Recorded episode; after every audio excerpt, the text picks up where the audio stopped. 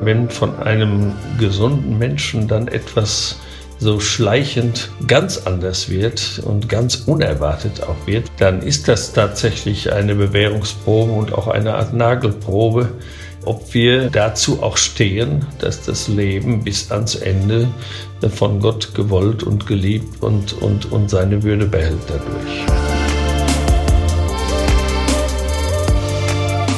Mit Herz und Haltung. Dein Akademie-Podcast. Demenz und die Würde im Alter. Ein Gespräch mit Bischof Franz Josef Bode. Ihr hört den Podcast aus der Katholischen Akademie des Bistums Dresden-Meißen. Interviews, Vorträge, Debatten zu den Fragen unserer Zeit aus Theologie, Politik, Gesellschaft und Kultur. Ich bin Daniel Heinze. Schön, dass ihr mit dabei seid. Wir Menschen werden im Durchschnitt immer älter. Das ist zum einen erfreulich, aber damit steigt zugleich die Zahl derer, die im Alter an Demenz erkranken. Wenn die Gedächtnis- und Denkleistung abnimmt, dann schränkt das nicht nur die Betroffenen ganz grundlegend in ihrer Lebensführung ein. Es stellt auch Familie und Freunde oft vor ungeahnte Herausforderungen.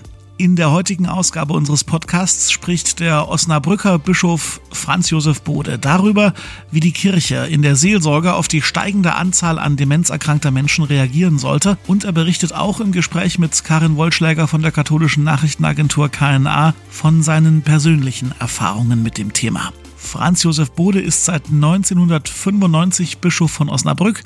Seit 2017 ist er stellvertretender Vorsitzender der Deutschen Bischofskonferenz. Das Gespräch mit ihm haben wir anlässlich der diesjährigen Woche für das Leben geführt. Die zentrale Eröffnung findet am Samstag, dem 30. April, in der Leipziger Nikolaikirche statt. Und das Thema in diesem Jahr lautet Mittendrin, Leben mit Demenz. Bischof Franz Josef Bode über Demenz und Würde. Jetzt bei Mit Herz und Haltung.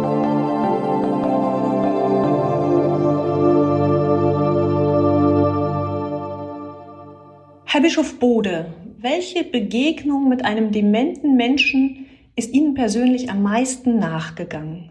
Am meisten nachgegangen ist mir die äh, Demenz meines Freundes, ein Priester, der mit etwa 60 Alzheimer krank geworden ist und ganz, ganz langsam sich das fortentwickelt hat bis zu einer Phase, wo er mich kaum noch kannte und wir haben ganz viel telefoniert. Ich bin mit ihm zusammen noch nach Regensburg gefahren. Wir haben zusammen früher studiert in Regensburg bei Josef Ratzinger.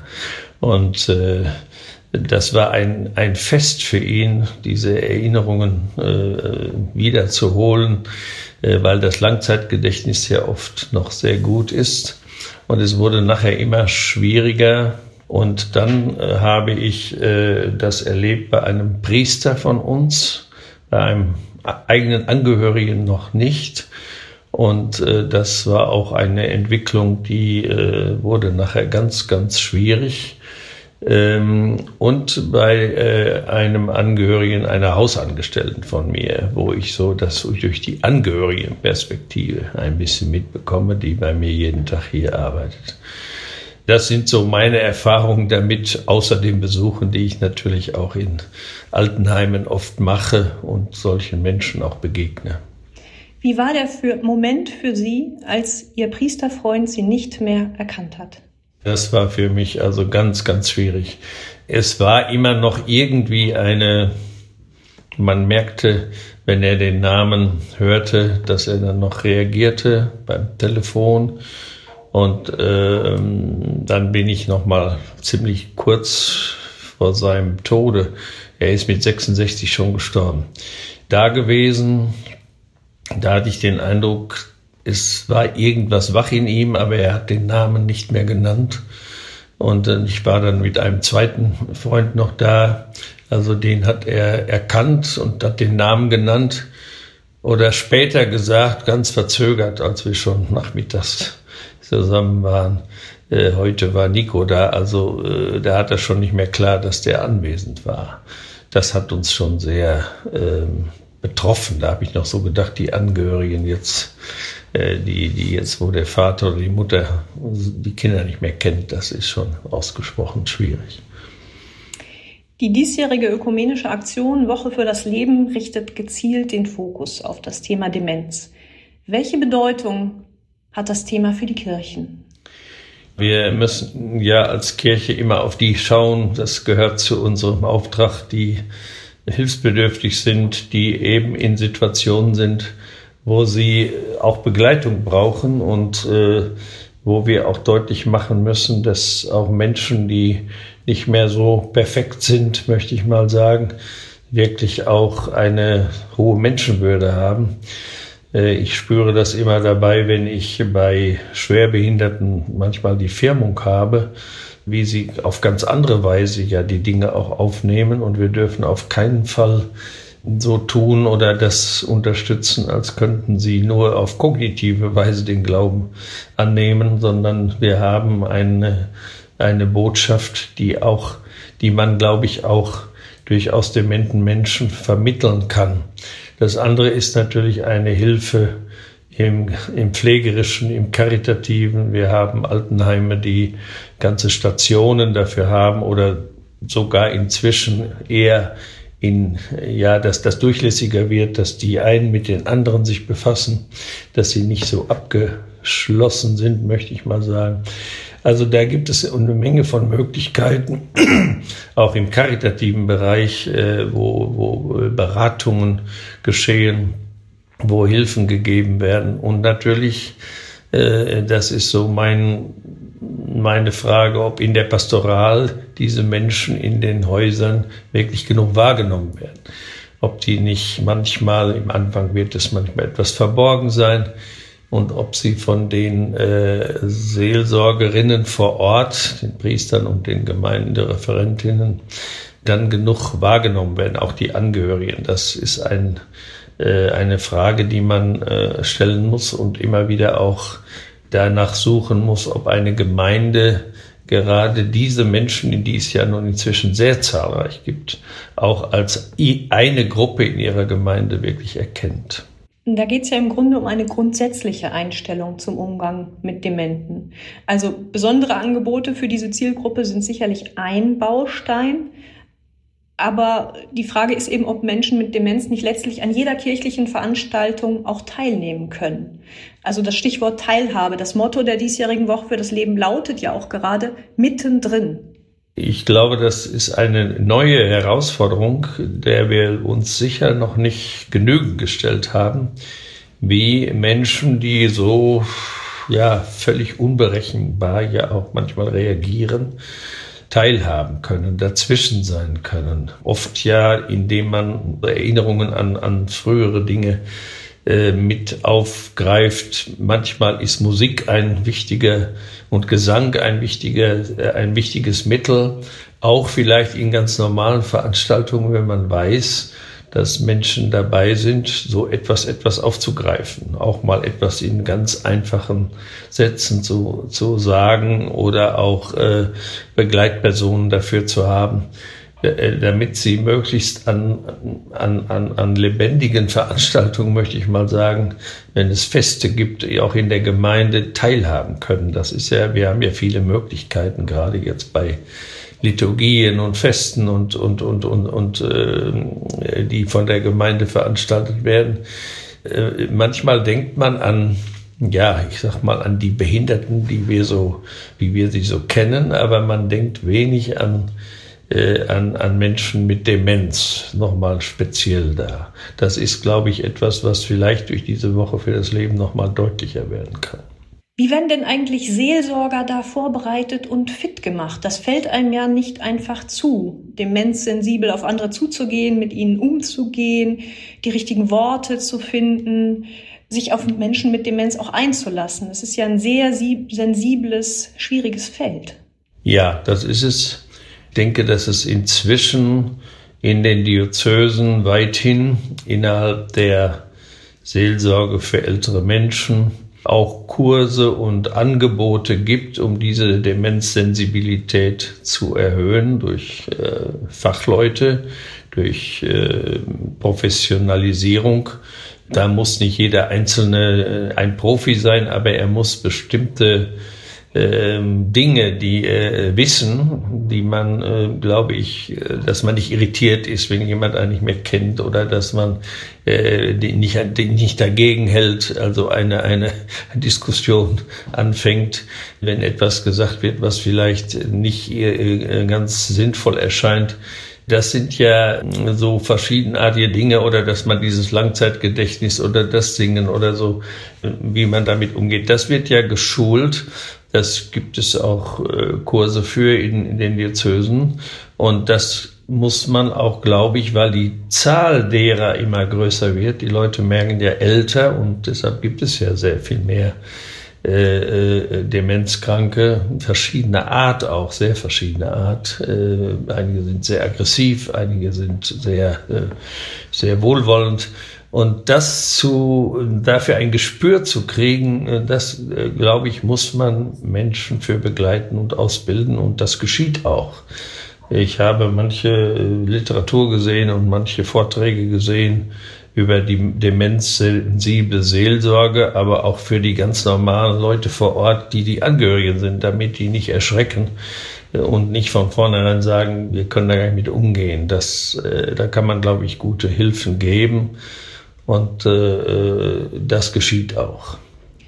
Muss es ein fester Baustein in der Ausbildung von Seelsorgern werden, Umgang mit Demenz? Denn kaum einer, der in der Seelsorge tätig sein wird, wird an diesem Feld vorbeikommen. Das ist richtig. Äh, ich war selbst mal in der Priesterausbildung und äh, beschäftige mich ja auch mit der Ausbildung unserer Seelsorgerinnen und Seelsorger bei den pastoralen Mitarbeitern man wird nicht alles in der Ausbildung haben. Wir müssen in der Fortbildung, wenn die die ersten Erfahrungen in der Seelsorge machen, dann ist es oft so, dass sie dann auf einmal darauf stoßen und dann ist auch mehr Motivation da. Und da muss es ein fester Baustein sein. Da bin ich also ganz der Meinung, denn das ist jetzt eine, ja, wirklich ein Teil äh, unserer Arbeit, äh, weil es wirklich so viele Leute sind und, äh, und eben auch die Angehörigen. Es ist ja äh, multipliziert nochmal mit den Angehörigen. Das muss man ja auch sehen, denn die, die brauchen auch Hilfe, Begleitung, auch im karitativen Bereich natürlich. Und insofern sollte das, ich weiß nicht, ob es das schon überall ist, also das wäre auch so ein Punkt, äh, in der Fortbildung auf jeden Fall vorkommen. Sie haben es jetzt schon angesprochen, Seelsorge für demente Menschen ist das eine, aber auch die teils pflegenden Angehörigen brauchen Unterstützung und Begleitung. Wie kann die konkret aussehen? Man kann natürlich äh, Hilfen geben, wie überhaupt Pflege und Begleitung sein kann. Äh, es gibt ja auch äh, durchaus Besuchsdienste oder Hilfen, die auch dafür angeboten werden. Und es gibt die Möglichkeit von Tageseinrichtungen mit Kurzzeitpflege oder Tagespflege, wo auch mal Angehörige, die, äh, die, die frei haben müssen, die manchmal wirklich nervlich am Ende sind. Das ist ja nun eine wirkliche Herausforderung, dass man auch mal eine Zeit dann frei hat. Äh, so schwierig das ist, dann Menschen in eine andere Umgebung zu bringen. Das geht auch immer nur, glaube ich, über für einen Tag mal. Äh, denn äh, für längere Zeit wird das bei Dementen sehr schwierig sein, in eine völlig andere Umgebung zu gehen. Also man kann im Grunde in der Pflege Hilfen geben, in dieser Begleitung Hilfe geben und eben Entlastungshilfen geben. Und da natürlich auch wiederum diese auch Wahrnehmung durch Gemeinde das, äh, äh, sage ich jetzt mal, äh, Seelsorge auch an den äh, Angehörigen, damit sie, äh, äh, aber das geht so Hand in Hand. Die brauchen oft sehr praktische Hilfen oder Gespräche darüber. Das kann aber dann schon praktische Seelsorge sein. Das ist ja so ein fließender Begriff zwischen Seelsorge und, und, und, und, und, und Begleitung, möchte ich mal sagen. Was kann man einem Angehörigen sagen, der verzweifelt, weil ihn seine Mutter nicht mehr erkennt? Was kann ein Seelsorger dem mitgeben?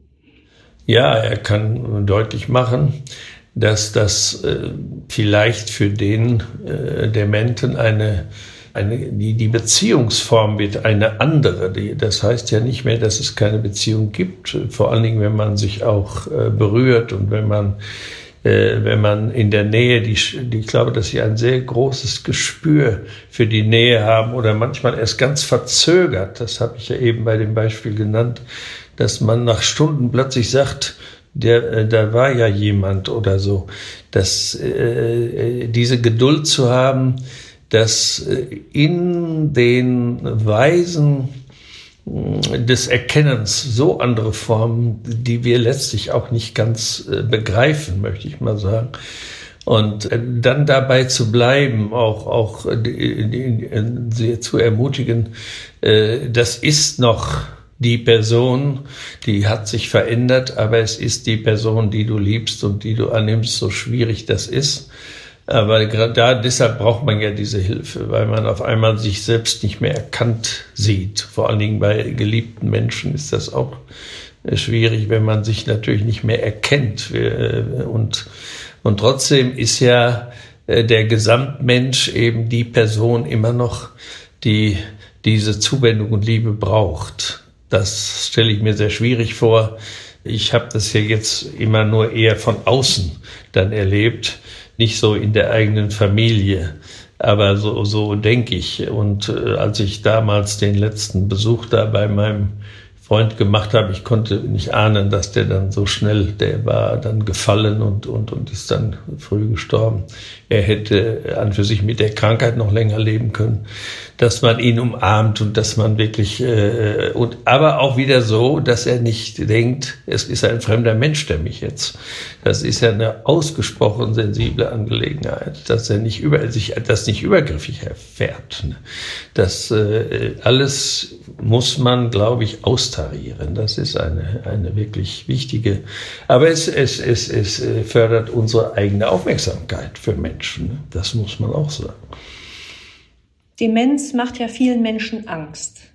Wer die Diagnose bekommt, denkt vielleicht auch über Sterbehilfe nach, weil man fürchtet, nicht mehr selbstbestimmt leben zu können oder das Heft des Handelns komplett aus der Hand zu geben. Es gab jetzt äh, eine Statistik, 20 Jahre Sterbehilfe in den Niederlanden, wo erkennbar ist, dass die Zahl derer, die Sterbehilfe in Anspruch nehmen, steigt, die eine Demenzdiagnose haben. Was sagen Sie Menschen, die das umtreibt? Ja, wir müssen, glaube ich, deutlich machen, dass man auch in einer solchen Situation, und das müssen Sie als Gesunde noch erfahren, dass, äh, dass Sie nicht allein sind, wenn jemand stirbt, wenn jemand leidet. Wenn Sie im Leben Zuwendung erfahren haben, dann bleibt auch etwas von dieser, äh, von diesem äh, von dieser Verbindung und äh, dieses Vertrauen zu haben, dass auch dann, wenn ich dann diese, diese äh, Diagnose bekomme, das war bei meinem Freund eben auch klar, dass er Alzheimer hatte. Er wusste, dass das einen solchen Weg nimmt. Das ist ihm am Anfang ja sehr bewusst, worauf man zugeht, nachher nicht mehr. Und äh, aber er war sicher, der war nun in einem Orden, dass da eine Umgebung ist, die ihn da auffängt und die äh, oder wenn man bei einer Familie, das ist also wichtig, dass wir ein, äh, darauf hinweisen, dass es äh, Einrichtungen gibt, wo wirklich eine gute Begleitung ist, bis hin zu eben Palliativbegleitung äh, und auch Hospizbegleitung. Und dass man eben an der Hand von Menschen stirbt und möglichst nicht durch die Hand von Menschen, wie wir oft sagen. Und äh, dafür muss man auf diese Dinge hinweisen, denn es bleibt äh, die Menschenwürde eines solchen Menschen und wir haben kein Recht, diesen aktive Sterbehilfe zu leisten. Die niedersächsischen Bischöfe, evangelisch wie katholisch, das sind wir sehr stolz drauf, dass wir das ökumenisch hingekriegt haben, haben ein gemeinsames Schreiben ja in der Frankfurter veröffentlicht, äh, wo sie deutlich machen, welche Hilfen und wie wir das gemeinsam auch als Kirchen sehen und was der assistierte Suizid äh, äh, für uns so nicht geht und wie man aber in äußersten Fällen auch die Regelung natürlich auch an eine Grenze kommt. Das muss man natürlich auch sagen. Ähm, das wird sich demnächst mit der Gesetzesregelung dann finden, wie wir damit umgehen. Aber all das zeigt, dass es ganz, ganz viel im Moment darüber nachgedacht wird, wie wir mit Menschen, die äh, diese Angst vor dem Ende haben, auf welche Weise auch immer, dass wir mit denen richtig umgehen können. Ich habe das Zitat gelesen, am Thema Demenz zeigt sich, ob unser Reden über Würde im Alter tragfähig ist. Ist das treffend formuliert? Ja, ich würde sagen, es ist eine besondere Herausforderung und an solchen Grenzmöglichkeiten wird, äh, bewährt sich ja letztlich, ob wir nicht nur davon sprechen, auch ein alter Mensch hat seine Würde und so weiter, sondern auch ein Mensch, der eben auch widerständig und, und, und, und, und, und so ist, wie wir es uns nicht vorstellen. Das wird ja noch mal mehr herausgefordert. Einem, sagen wir mal, ein Leben lang behinderten oder lange kranken Menschen haben wir ein Verhältnis dazu gewonnen. Aber wenn von einem gesunden Menschen dann etwas so schleichend ganz anders wird und ganz unerwartet auch wird, für viele ja noch auch völlig neu. Inzwischen lernen wir ja auch mehr damit umzugehen. Dann ist das tatsächlich eine Bewährungsprobe und auch eine Art Nagelprobe, ob wir äh, zu, dazu auch stehen, dass das Leben bis ans Ende von Gott gewollt und geliebt und, und, und seine Würde behält dadurch unabhängig davon, was geleistet wird, was gekonnt wird, was perfekt ist und nicht perfekt ist. Zum Abschluss noch eine sehr persönliche Frage, Herr Bischof Bode. Demenz kann jeden treffen. Sie sind 71 Jahre alt. Was löst die Vorstellung für Emotionen in Ihnen aus, möglicherweise selbst in den nächsten Jahren an Demenz zu erkranken? Ich denke durchaus manchmal daran, weil ich das eben bei meinem Freund so erlebt habe, auch wie er die Diagnose bekam und dann die erste Zeit äh, genau wusste, wie sich das entwickeln wird und wie er immer mehr vergaß und immer mehr äh, Dinge nicht zusammenkriegt. Er konnte mit Zahlen zum Beispiel nicht mehr umgehen, als er noch ganz normale Gespräche führen konnte. Sobald es um eine Zahl ging, war alles durcheinander. Es gab so bestimmte Schwachstellen und das zu erleben, bringt einen schon auf die Frage, wie geht das mit einem selber?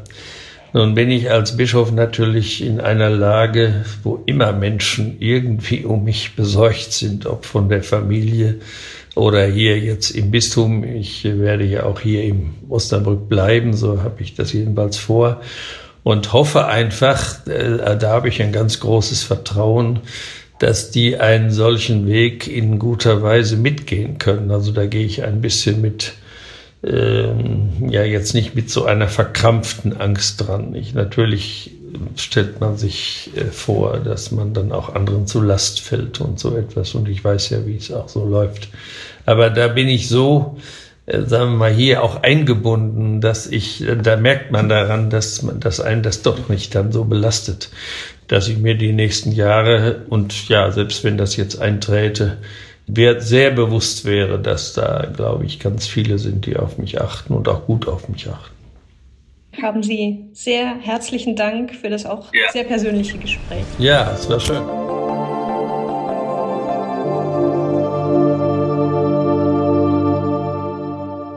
Das war Bischof Franz Josef Bode im Gespräch mit meiner Kollegin Karin Wollschläger zum Thema der Woche für das Leben 2022 mittendrin Leben mit Demenz hier im Podcast mit Herz und Haltung. Eure Erfahrungen und Gedanken zum Thema Demenz und Würde? Her damit. Am besten via Facebook oder Instagram oder über die Webseite Akademie lebendig-akademisch.de. Und wenn euch gefällt, was wir hier im Podcast so für Themen ansprechen, dann abonniert uns bitte im Podcast Abspielprogramm eures Vertrauens. Und gerne könnt ihr auch ein paar Sterne regnen lassen für uns als gute Bewertung in Programmen wie Spotify oder Apple Podcasts. Das hilft uns sehr, um noch von mehr Menschen wahrgenommen zu werden. Vielen Dank dafür.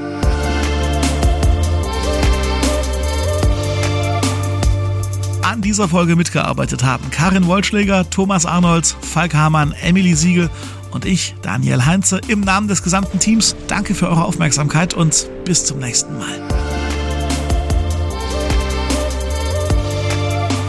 Mit Herz und Haltung. Dein Akademie-Podcast.